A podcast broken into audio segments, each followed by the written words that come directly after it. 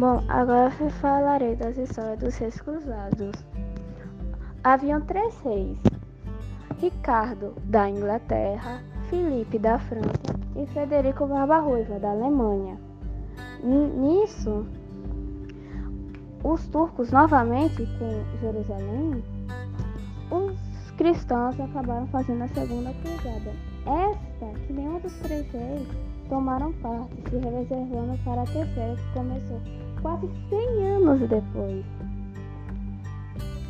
Nessa terceira, idoso como já era, Baba Ruiva foi. Mas resultado, não viu Jerusalém e morreu afogado. Aí temos Filipe, que teve mais sorte que Baba Ruiva e não viu Jerusalém, mas pelo menos voltou vivo para França.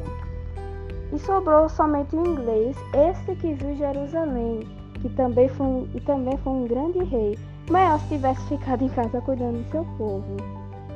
Mas não sentiu a tentação de uma grande aventura. Era um homem muito querido pelo seu povo, bondoso, inteligente, gentil, bravo e energético. Ficou na história como Ricardo Coração de Leão. O povo o amava. Era duro com os malfeitores, muito justiceiro. Era querido até pelos adversários. Tanto você pode se ver pelo que aconteceu com ele e Sultão Saladino, que Sultão Saladino estava sendo atacado pelas forças de Ricardo, mas sua simpatia pelo rei inglês era tão grande que lhe propôs um acordo bom para os dois lados, propondo que os turcos não mais maltratariam os peregrinos cristãos vindo, vindos a Jerusalém. Com isso, Ricardo foi de volta voltou para a Inglaterra, desse modo pondo fim à Terceira Cruzada. No seu regresso, ele foi raptado por ladrões, mas entrou na cena um bordel que era menestrel favorito de Ricardo. Ele teve a ideia de sair pelo mundo cantando a canção muito adorada por Ricardo. Um dia, por acaso, cantou justamente no pé da torre onde estava o rei. Ouviu a canção querida e Ricardo logo reconheceu seu menestrel. Desse modo foi descoberto onde ele estava, seus amigos pagaram o resgate e ele voltou para a Inglaterra. Aí temos a quarta.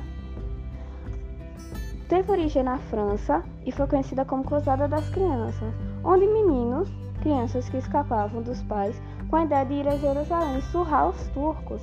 Mais de 30 mil crianças marcharam para o Mediterrâneo com a esperança de que acontecesse o mesmo que aconteceu na Bíblia, que abriu o mar, né? Do mar abrir. Nisso surgiram alguns marinheiros que vieram conversar com eles e souberam de suas intenções, oferecendo para levá-los de navio a Jerusalém. A meninada aceitou com entusiasmo e foram levados para a costa da África e vendidos como escravos maometanos. Por fim, veio a oitava. O que levou como chefe o rei Luís IX de França. Um mês mais tarde virou São Luís. Também este falhou, tendo o pobre rei morrido em caminho. Os turcos ainda estão lá, isso até 1918. Neste ano, os ingleses guerra com os turcos armaram uma expedição contra Jerusalém a ocupá-la. Mas os ingleses eram só um povo civilizado, fizeram um acordo com os turcos, deixando-os lá não houve matança ao sistema antigo, só mudança de governo. Nisso, a derrameira cruzada marcou o fim da Idade Média.